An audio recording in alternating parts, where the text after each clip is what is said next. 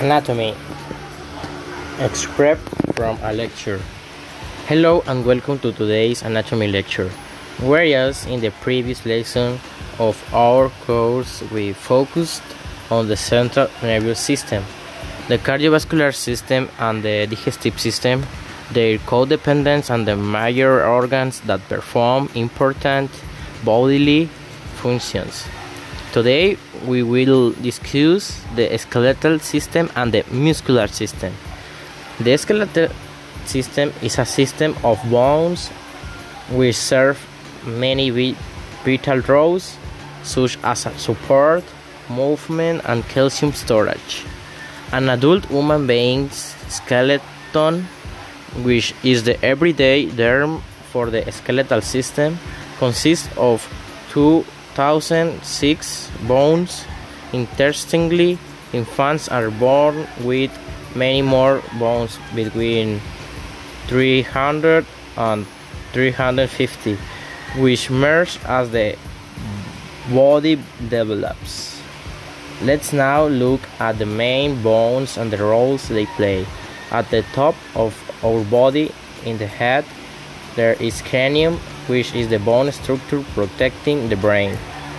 Below it, there's the mandible, which is the bone of the lower jaw. It moves vertically when we eat or speak.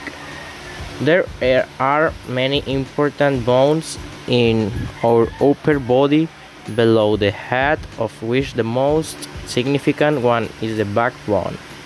As it supports of the whole body, it consists of 24 vertebrae, which are small bone segments. These are very sensitive, and any damage to them may result in a serious disorder, disability, or even death.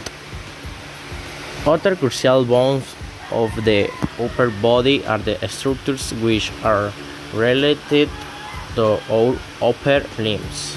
At the top there are the clavicle and the scapula, the bones that our shoulders contain.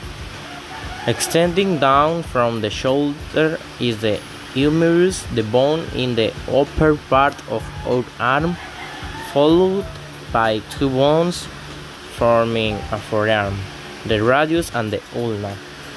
In the middle of the upper body there is the rib, rib cage, which is an enclosure protecting crucial organs such as the heart and lungs.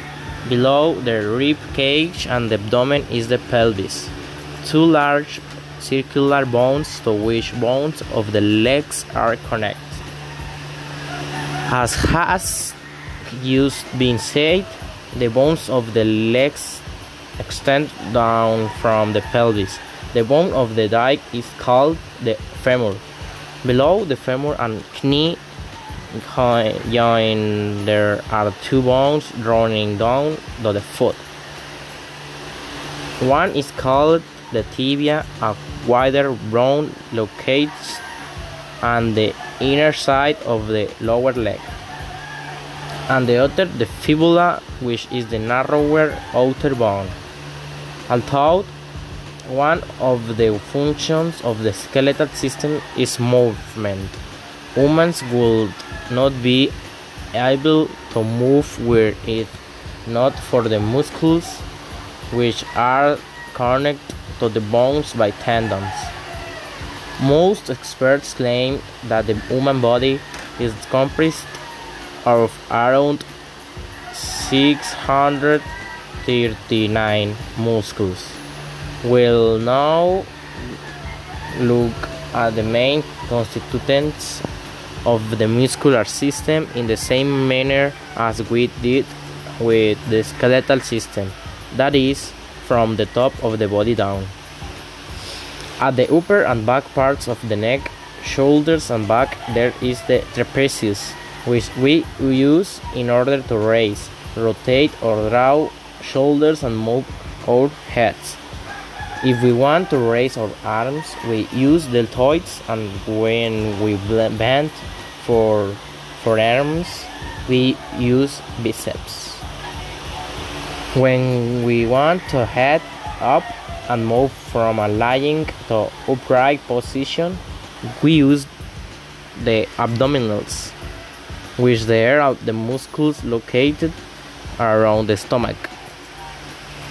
Then we when we stand up and, and move around, we use the glutes, the muscles of the buttocks and the quadriceps, which are large, large muscles located in front of the thighs.